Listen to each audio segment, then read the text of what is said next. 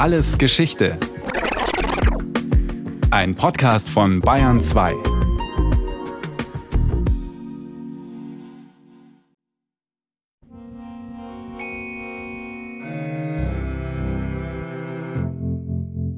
Wir sind daran interessiert, im Prinzip diese Beulenpesterreger bzw. deren Erbgut aus diesen Knochen hier zu entschlüsseln. Wenn man einen Erreger findet, kann man wirklich ganz genau sagen, das war eben Yersinia pestis oder eine ganz andere Erkrankung. Und alle anderen Dinge sind immer nur Diskussionsbeiträge, Diskussionsanstöße, die sicherlich legitim sind, aber oft nicht zu einem wirklich konkreten Ergebnis führen. Und was wir dafür meistens verwenden, sind Zähne, weil Zähne sind im Prinzip wie so eine Art kleine Zeitkapsel. Ellwangen auf der Schwäbischen Alb. Gegenüber der Kirche, vor den adrett gestrichenen Stiftsherrenhäusern aus dem Spätmittelalter, wühlt sich ein Bagger durch die Erde. Hier stand einmal eine Kapelle zu Ehren der heiligen Magdalena auf einem Friedhof. Das Kirchlein und die Grabsteine mussten schon vor 1800 dem Marktplatz weichen. Bei der Neugestaltung kommen Überreste wieder ans Licht. Rainer Weiß schaut zu, wie seine Kollegen eine sonnengebleichte Plane zurückschlagen. Sie legen ein Skelett frei. Es trägt die Nummer 2315.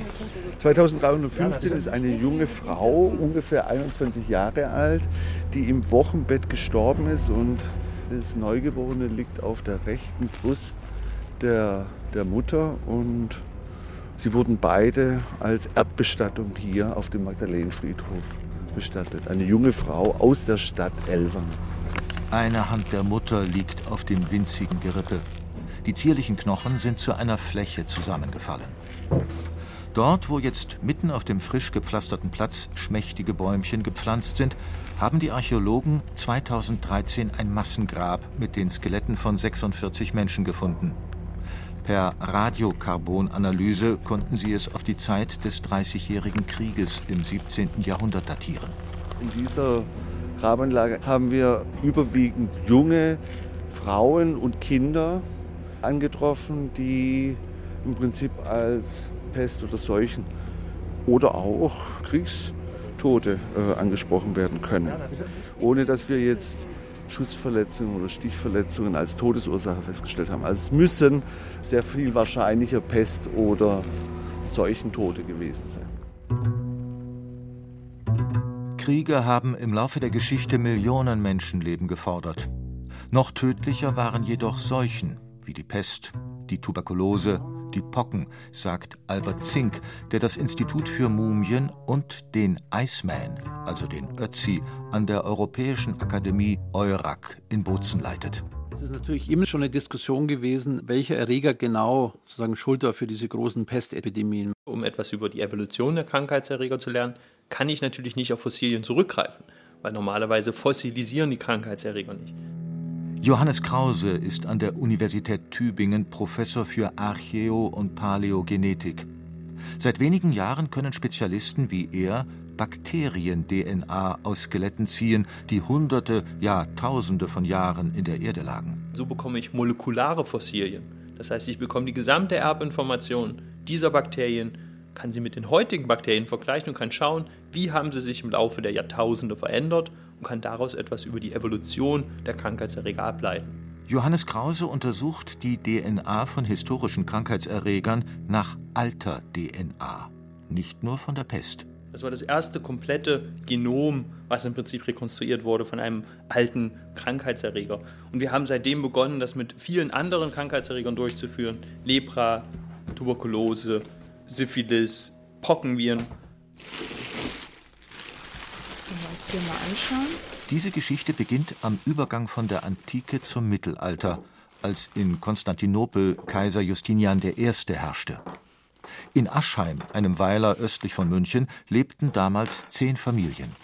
Das lässt sich aus der Belegung des Friedhofs ableiten. Das ist die Dame A120, eben, wir, wir nennen es Matur, also in einem eher fortgeschrittenen Alter. Sie war bestattet mit zwei weiteren Individuen, und zwar mit einer anderen Frau, mit der sie Händchen gehalten hat. Das ist ganz schön. Sie halten sich an den Händen und zwischen den beiden Frauen liegt noch ein Kind bestattet. Manuela Habeck trägt blaue Gummihandschuhe, während sie transparente Plastiktüten mit Knochenstücken aus einem grauen Pappkarton holt. Rund 1500 Jahre haben diese Knochen in Aschheim in der Erde gelegen. Die Konservatorin der Staatssammlung für Anthropologie und Paläoanatomie in Bayern kann einiges aus ihnen ablesen. Wir sehen, dass sie jetzt an den Gelenken und so weiter ich sag mal, keine Krankheiten hatte, die das Skelett betreffen. Die war relativ gesund, relativ gesund auch verstorben. Die Menschen im antiken Aschheim haben in den meisten anderen Gräbern nur einen Leichnam beerdigt. Darum ist das Grab von Frau A 120 ungewöhnlich was aufgefallen ist, dass in der Mitte des 6. Jahrhunderts Bestattungen mehr werden, wo mehrere Individuen in einer Grabgrube sind. Und da fragt man sich natürlich, hm, warum ist das so? Sind es vielleicht Familien? Seuchen ist natürlich was, was sofort einem ins Auge springt. Und diese Seuchentheorie haben wir dann aufgegriffen, schon vor einigen Jahren, und haben gedacht, ja gut, Justinianische Pest ist so ungefähr das Zeitalter, in dem wir uns da bewegen. Die Pest Erreger das Bakterium Yersinia pestis. Flöhe übertragen es von Nagetier zu Nagetier und auf den Menschen. Früher weltweit verbreitet. Häufigste Form bubonische oder Beulenpest. Tritt auch als Lungenpest, Pest Sepsis oder mit mildem Verlauf als abortive Pest auf.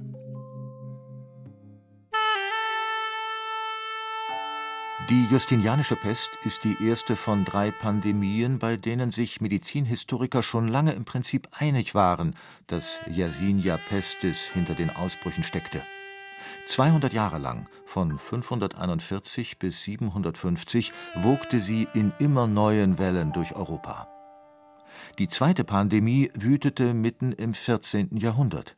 Sie raffte in gerade einmal vier Jahren, je nach Berechnungsgrundlage, ein Drittel oder sogar die Hälfte der europäischen Bevölkerung dahin und gab der Pest den Namen Schwarzer Tod.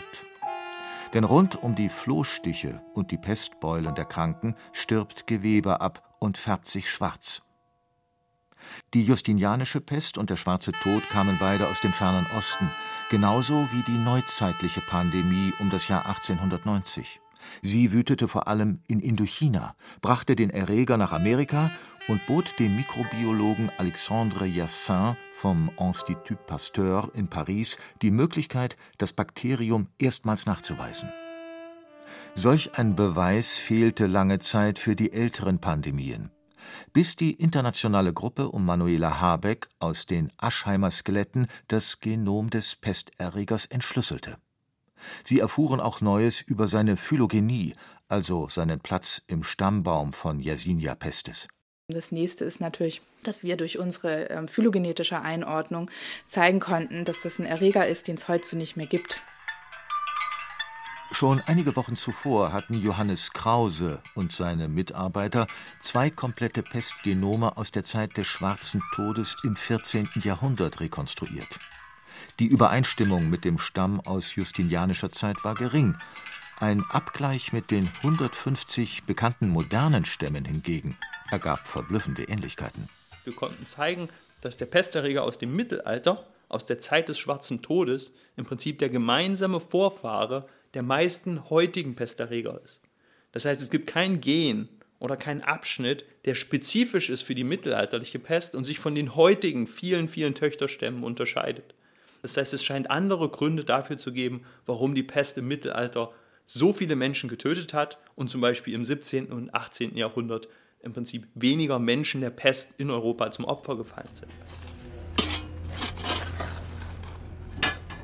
Ein Tunnelzelt schützt die Ausgräber und ihre Funde in Ellwangen vor der Witterung.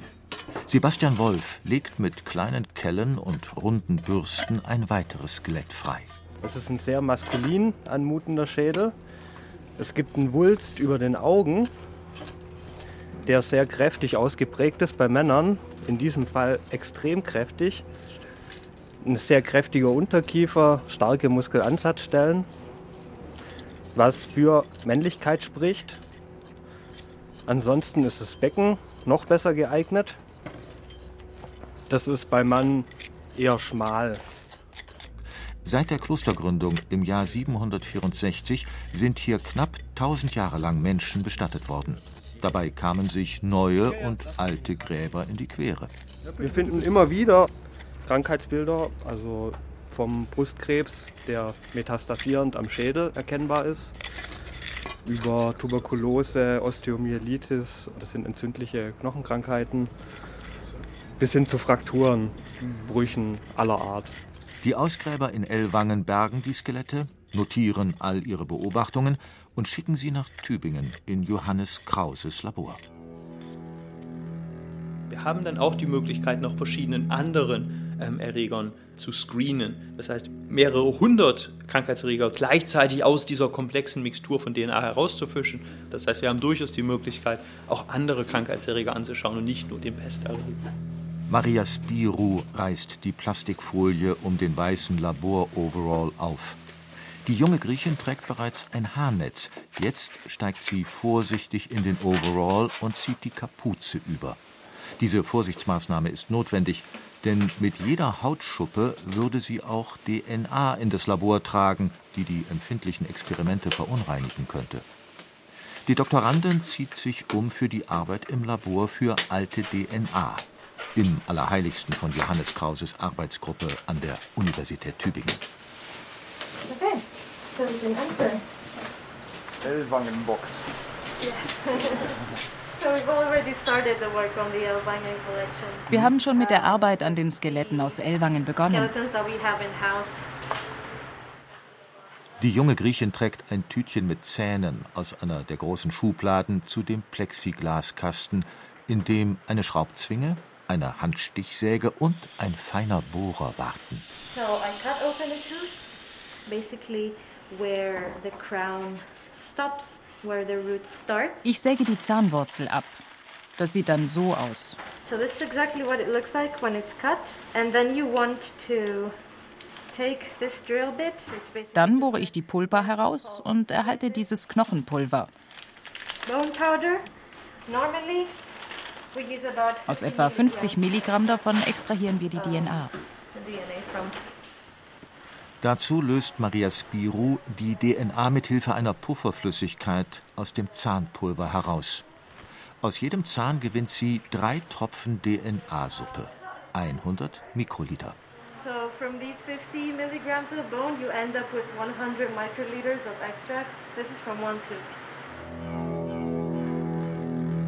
Also wir haben das ähm, DNA-Extrakt, wo alles Mögliche an DNA drin ist, humane DNA, eben auch von Bakterien, die vorher den Knochen besiedelt haben, die nichts mit der Pest zu tun haben. Und nur ganz wenig der DNA, vielleicht nur ungefähr 0,01 Prozent der DNA aus im Prinzip dem Skelett selbst, stammt dann vielleicht vom Krankheitserreger, der diesen Mensch einst umgebracht hat. Das stellt natürlich für uns auch die große Herausforderung dar, diese wenigen Fragmente aus dieser komplexen Mixtur von DNA herauszufischen.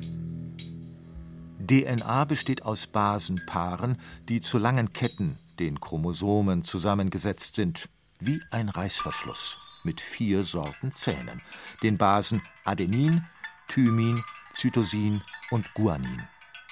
Am liebsten verzahnen sich Adenin und Thymin miteinander sowie Cytosin und Guanin. Die Wissenschaftler trennen die beiden Hälften der Reißverschlüsse voneinander. Sie kleben sie als Köder auf eine kleine Glasscheibe und tauchen sie ins DNA-Extrakt. Befinden sich dort passende Stücke alter Pest-DNA, heften die sich an den Köder.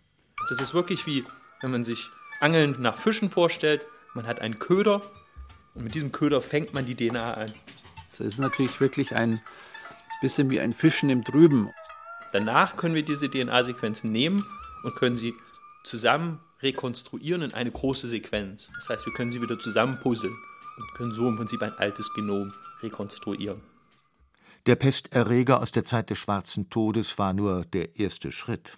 Die nächste Krankheit, die sich Krause und seine Mitarbeiter vornahmen, war die Lepra. Lepra, Erreger Mycobacterium leprae. Übertragung von Mensch zu Mensch, jedoch nur bei lang andauerndem Kontakt mit einem Infizierten. Früher weltweit verbreitet. Häufigste Formen die eher gutartige tuberkuloide Lepra, die lepromatöse Lepra befällt den gesamten Körper, später auch die inneren Organe und die Knochen. Johannes Krause und sein Team waren in der Lage, das komplette Lepragenom aus fünf Leichen aus dem Mittelalter zu rekonstruieren. Und dort konnten wir zeigen, dass für den Lepraerreger sich dieser in den letzten tausend Jahren eigentlich auch nicht verändert hat. Wir haben nur wenige Unterschiede gefunden von dem Lepraerreger, den wir aus dem Mittelalter rekonstruiert haben, im Vergleich zu den heutigen Lepraerregern. Das heißt, der ist auch sehr, sehr stabil geblieben im Laufe der Zeit. Die Lepra war ja eine sehr, sehr verbreitete Infektionskrankheit bis so etwa ins 15. Jahrhundert hinein und plötzlich ganz, ganz stark wurde sie zurückgedrängt. Und hier gibt es natürlich verschiedene Theorien, unter anderem, dass zum Beispiel auch das stärkere Aufkommen der Tuberkulose, also ein verwandter Erreger, den Lebererreger immer weiter zurückgedrängt hat. Tuberkulose, Abkürzung TB. Erreger Mycobacterium tuberculosis. Chronisch verlaufende Tröpfcheninfektion. Selten Ansteckung über Milch oder Haustiere. Häufigste Form Lungen-TB, seltener auch in anderen Organen. Befällt als Spätform Knochen und Gelenke.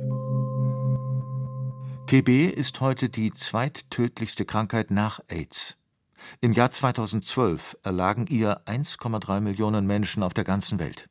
Die Tuberkulose ist sicherlich für uns im Moment der interessanteste äh, Krankheitserreger, weil sie die größte medizinische Relevanz hat. Sie hat viele Namen.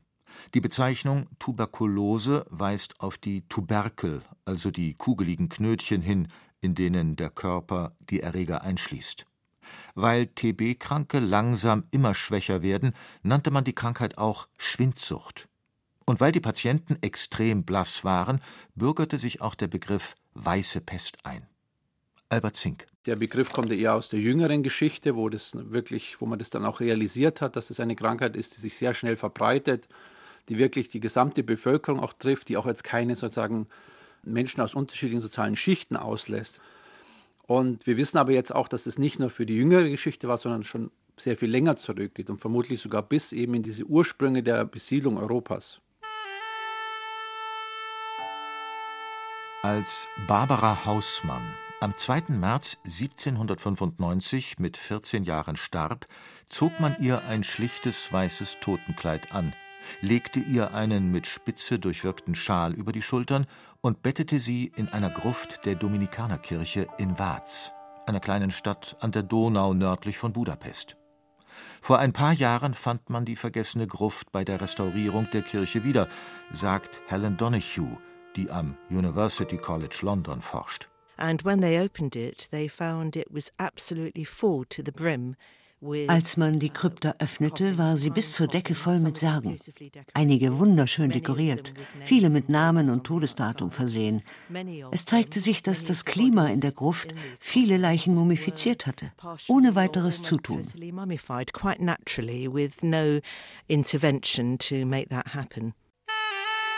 Das Totenkleid ist in den 200 Jahren vergilbt. Die Haut umspannt die dürren Knochen wie braunes Pergament. Barbara Hausmanns Arme halten immer noch vier weiße Stoffblumen umschlungen. Auch ihre Schwester Theresia und ihre Mutter sind hier bestattet. Alle drei Frauen erlagen binnen 30 Monaten der Tuberkulose. Die Mutter war an einem anderen TB-Stamm erkrankt als ihre Töchter. Theresia war mit gleich zwei unterschiedlichen Stämmen infiziert.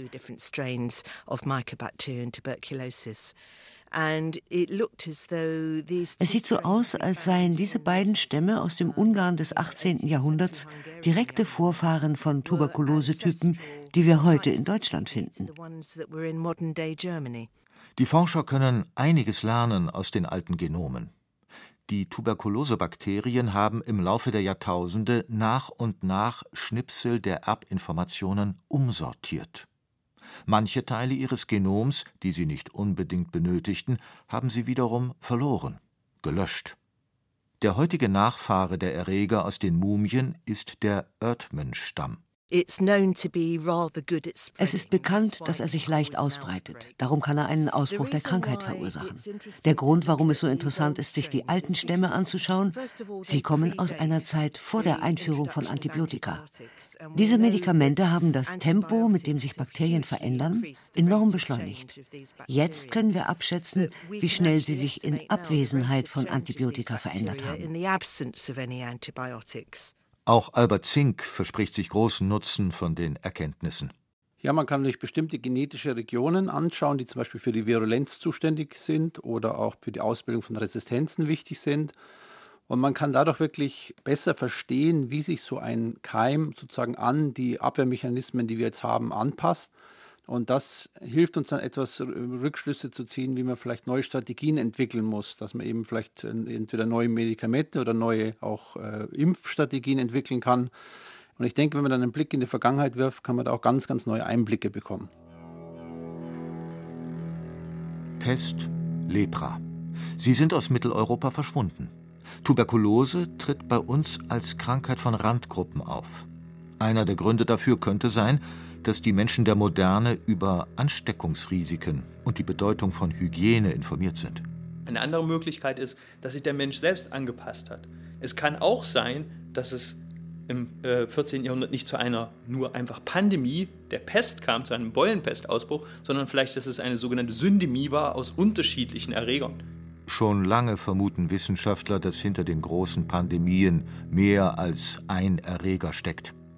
Helen Donahue etwa hat in Leichnamen aus vielen Ländern Europas Co-Infektionen von Pest und Tuberkulose gefunden und Hinweise darauf in Sterberegistern, etwa aus der Zeit der Londoner Pestepidemie 1665. In einer Woche ohne Pest starben vier oder fünf Leute an TB. In einer Pestwoche waren es Hunderte. Es gab tausende Pestopfer, aber mehr als 100 Opfer von TB in derselben Woche. Man müsse sich ansehen, wie die Infektionen einander beeinflussten, sagt Helen Donahue. In Ellwangen gehen die Grabungen weiter. An der Ostseite des Marktes wartet noch der Mönchsfriedhof. Und die Urkunden sprechen von einem Siechenfriedhof, der hier irgendwo sein muss. Vielleicht finden die Archäologen auch den noch. Es ist natürlich jetzt nicht so, dass wir jetzt konkret sagen können, wenn wir ein 5000 Jahre alte Tuberkulosebakterium isoliert haben, können wir dadurch jetzt sozusagen die Menschheit von dieser Krankheit befreien. Aber es ist sozusagen ein Mosaikstein, dass man diese Krankheit wirklich komplett eindämmen kann. Wenn man Geschichte verstehen will, muss man sicherlich auch die Krankheiten verstehen, die im Prinzip einen solchen starken Effekt auf die menschliche Geschichte und im Prinzip auch auf die menschliche Evolution in den letzten paar Jahrtausenden hatten.